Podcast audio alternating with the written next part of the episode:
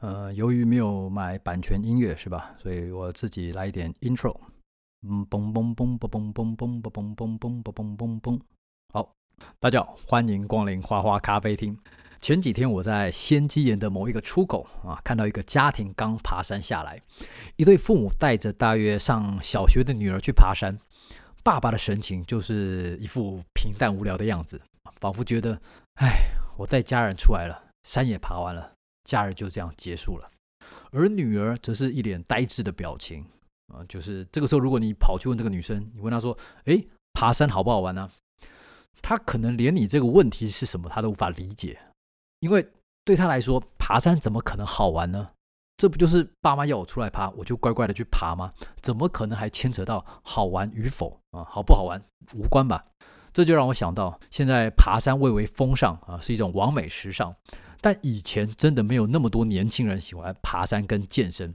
我小时候倒是爬了不少山，但是在我小时候那个年代，只有大人喜欢爬山，会去一条一条寻找登山步道的那种践行啊。严肃一点的人就是什么登山社啊那种全副武装的爬，跟现在不太一样啊。应该说，至少四五年以前都还没有人会穿着健身裤或运动背心去爬山的。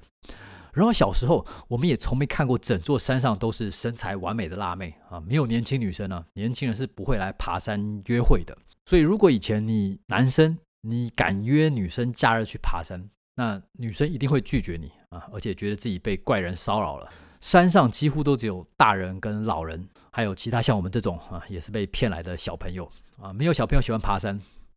大人们带小朋友去的很多地方，小朋友其实是无感的啊，什么爬山啊、看海啊、开车开高速公路啊、去很远的景点啊、看自然风景啊，这些小朋友觉得这些无聊到极点了啊，所以大人们带小小孩出去的去很多地方，并不是为了让小朋友开心，而是大人自己感到开心啊，或者说他们以为小朋友会开心，所以小时候我们爬山都是被大人骗去的啊，爸妈说，哎。星期天带你们出去玩吧，啊哈，然后我们小朋友假日早上就很兴奋的起床，带着自己的这个霹雳包啊，出去玩要用的，里面装了飞镖、水枪、弹弓之类的法宝。有一段时间我还很沉迷面具，就是早期电视台播的那种日本影集《太空战士》啊，剧中有好几个演员啊，好几个成员，每个呃人的身上的颜色、衣服颜色都不一样，所以面具也有不同的颜色啊。每次在外面看到一个新的颜色啊，就很想叫大人买。但是大人觉得，诶，你不是已经有了吗？啊，又没坏掉啊，节省一点用啊。小朋友无法理解太空战士跟节省这两个词之间的关联，是吧？啊，但也知道将就。好了，道具武器通通都准备好了，是吧？兴奋的跟大人出发。下车以后才发现，诶，怎么今天不是去儿童乐园、明德乐园这种好玩的地方呢？爸妈带你到一个登山口，然后他们就跟一堆其他大人们开始聊天啊，可能是他们的同事或朋友啊，聊得非常的热络。我们小朋友一看就知道不妙了，对吧？怎么会都是大人呢？啊，附近怎么都没有什么摩天轮啊、恐龙啊，或者麦当劳叔叔啊这类的吉祥物呢？糟糕啊！但我们小朋友心中还会有最后一丝希望啊，就是在进入登山口的时候，我们还会想说：咦，有没有可能今天是去某种森林游乐园呢？啊，因为台湾北部的乌来有一个云仙乐园，它就是在乌来的深山里面，而且它真的有一些有。游乐设施啊，类似那种不会不会三百六十度旋转的云霄飞车啊，或者是那种有铁轨的小火车之类的，所以小朋友会抱着最后一丝希望，觉得这会不会是某种游乐园呢？啊，直到啊你看到一整排石头做的台阶通往森林里面，你就知道这一天没救了，是吧？啊，等到开始爬这种阶梯之后呢，就是没有尽头的一直往上爬啊，动辄三个小时、四个小时啊。大人们永远说再爬一下下就到了啊，再转个弯就到了。然后爬了还不能带饮料啊。以前的爸爸妈妈没有像现在这么时髦，他们没有觉得说爬山是什么休闲欢乐的时光，没有啊。就像现在露营的人，还有全套的什么客厅啊、餐厅啊、厕所啊，以前是绝对都没有的啊。以前的露营啊，别名叫做野地求生。就是给你一包火柴，一把小刀，你就能在山里面闯荡了，是吧？啊，饿了就自己找野菜，杀野猪，然后钻木取火。呃，能不能真的办到不知道，但至少我们小时候是这样相信的啊。啊，大人们也觉得，咦，爬山就是要来锻炼身心的，不是来享乐的。所以大人们不会带甜饮料啊，就是全家带一瓶水啊，你还会看到有人哈 带国军用的那种金属水壶，就是在台湾当兵时会发的那种啊。早期都是发一个金属脸盆，然后一个钢杯，一个金属水壶跟 S 腰带。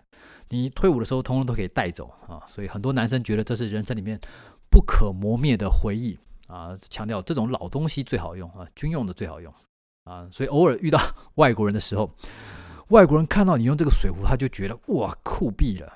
因为这种金属水壶是美军二次大战的陆军标配啊，居然你们国家的人是拿来当日常的登山用品啊！很多人去爬山还会常常带另外一种东西，就是橘子啊。台湾人爬山很喜欢吃橘子啊，看到外国人也会递给他们一个啊，因为我们台湾人很好客嘛，看到外国人就觉得哎要招待一下，但外国人通常不敢拿啊，以为你是卖橘子的要收钱呢。然后 爬山不带饮料就算了，大人们还跟我们小朋友说。你上山的时候不要喝水啊，因为会越喝越渴，喝了第一口就会想喝第二口，一下就把水喝完了，所以要到山顶才可以喝啊。水壶爸爸保管。那小朋友什么感觉啊？啊，fuck you 啊，为什么不能喝？带水来干嘛呢？对吧？因为你在太阳底下走山路，你没多久你一流汗你就口渴了啊。然后大人们还互相炫耀，有人说我一天不喝水没关系啊，另外一个人说我两天不喝都可以。都博取一些虚名是吧？印象中，我小时候爬了就是这些啊，现在这些流行的什么四兽山啊、拇指山啊、皇帝殿啊、基隆山这些台北近郊的，呃，你会发现中国人对呃自然环境的态度啊，就是我们一定要去把一些人人文的意象跟形象啊，跟这些自然景观牵扯在一起。所以我们看到一座光秃秃啊、灰灰的山，我们就说哇，这是月世界啊，像月亮表面一样，嫦娥在这边奔跑，对吧？那我们看到一座光秃秃、黄黄的山，我们就说啊，这是火焰山啊，远看像是森林大火一样，整座山都在烧啊。呃，因为小时候我听大人描述很多这种典故，所以我小时候非常非常坚信三义的火焰山啊，就是《西游记》里面的火焰山。啊，是同一座。我小时候相信它就是同一座，然后我就赞叹，古代的作家真有想象力，居然远远看到这座山啊，可以想到什么孙悟空啊、牛魔王的故事啊。我对这种典故，我小时候非常着迷。后来发现，不是这些作家有想象力是吧？是我有想象力。不过看看是可以啊。你说这座山很壮观，那我们开高速公路的时候经过看看就好了。那为什么要去爬呢？我还记得我第二次被骗去爬基隆山的时候啊，我太生气了。我回程的时候啊，就下山的时候，我毛起来去算到底有几阶台阶啊？怎么会有这么无聊的山呢？啊，就是你爬上去啊，然后就下来了，这个意义在哪里啊？啊，我小时候不懂。然后我印象中好像是三千阶啊，忘了，应该是吧？啊，还有一个桃源谷。桃源谷大草原啊，在北部一个很漂亮的一个山顶的草原，从宜兰海边的一个庙后面的山路开始往上走啊，单趟要走三个小时，就是你从山下走到山上要三个小时，来回要六个小时。回程的时候啊，就是你开始走下山的时候，你双腿就开始发抖啊，这样走山路其实是蛮危险的。而且我我记得我小时候爬过桃源谷也有两次啊以上啊，不过后来有开通了其他的路线，所以现在好像可以让人家开车去到一个附近比较近的地方，然后你你下车再走路走个十分钟十几分钟就到了。所以现在去桃源谷的人蛮多的。小时候我觉得哇天哪，这是台湾最可怕的山啊，我自己的想法了。然后爬上去呢，你就会看到一个非常大的草原。类似擎天刚那种感觉，这在北部可能比较少见啊，所以大人们看到都有无限的感触。哇，这个绵延的山丘啊，广阔的天空，然后四周被悬崖包覆着，走到边边你可以往下看啊，下面就是太平洋。那小朋友看到这些是什么感觉啊？什么感觉都没有，对吧？小朋友又没有谈过恋爱，又没有工作或生活压力。你带他去爬山，看那些大山大海，看那些悬崖峭壁，他是不会有感觉的。你这样你懂吗？就是我们都是到长大以后啊，甚至开始谈恋爱以后，我们有了压力，我们感受到一些痛苦之后，我们才会对人世间的那些美好啊，什么云彩呀、晚霞呀、夕阳啊这些，感到有某种触动。所以大人们看了这些壮阔的美景，哇，就会想到自己年轻时候的梦想啊。通通都没有实现啊。然后看到这些凄凉孤单的什么山丘啊、大海啊，也会想到自己曾经喜欢过的人、深爱过的人啊，也都没娶到是吧？甚至都没联络了。所以在这种郊外，你就会更触景伤情啊，觉得这份爱特别美是吧？边看心里边哭。嗯、你还会常常看到很多男生在那个山山上山顶上大叫啊，叫谁的名字不知道，反正不是叫他老婆的名字。所以女生们。如果你看到男朋友或者是老公很喜欢去爬山啊，或很喜欢往那些都市以外的风景区跑，你都可以旁敲侧击去套他话啊，问问看他心里面是不是有什么缺憾呢？啊，因为很多男生就是失去了最喜欢的人，或者是被最喜欢的女生给甩了啊，所以他看到人多的地方他就厌烦啊，他看到世界上有这么多人手牵手的逛街，看到情侣一起买东西啊，一起探索这个世界啊，脸贴着脸聊天呢，他就觉得妈的。这些东西早就都不属于我了，我不要再看到这些，我不要看到你们大家假惺惺的恩爱，我跟我老婆是不会有这种感觉的，你们通通给我滚！然后就冲到山里面是吧？跑去看那些什么枯木啊、神木啊、湖啊、陨石坑啊什么的，反正眼不见为净。不过啊，还有一种相反的情况，就是如果你老公突然间带你到一个很远的地方去探索啊，去游玩。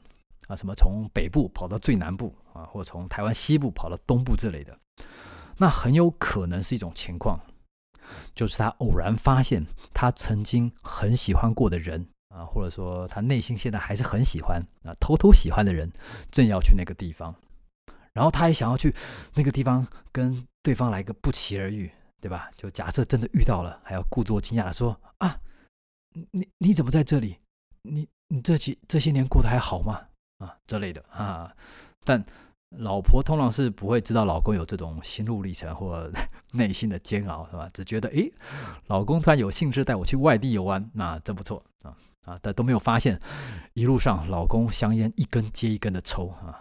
平常很久没有听的那种老派的情歌，什么张学友啊，呀，也都拿出来一首一首的放啊，然后呃边听边跟着唱是吧？唱到副歌的时候，唱到高音的地方还加上一点抖音，唱得感人肺腑。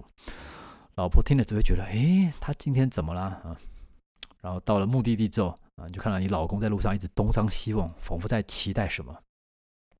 不过，就历史经验告诉我们，如果你突然跑去一个地方，然后想要在那个地方、那个城市、那个小镇啊，跟某一个特定的人物在大街上巧遇，这个几率跟连中两次乐乐透，我想差不了多少，是吧？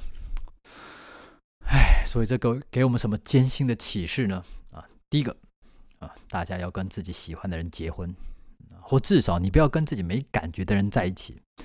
不然，其他那些幸福的人啊，他们每天吃餐厅啊、逛街散步啊、脸贴着脸聊天啊、一起牵手啊、看电影啊什么的，你通通都得不到啊！你只能一直往山里面跑，或一直抽烟啊，这样子忧郁的生活，也许你过一年两年啊，还有点诗情画意。但如果你要过五十年呢？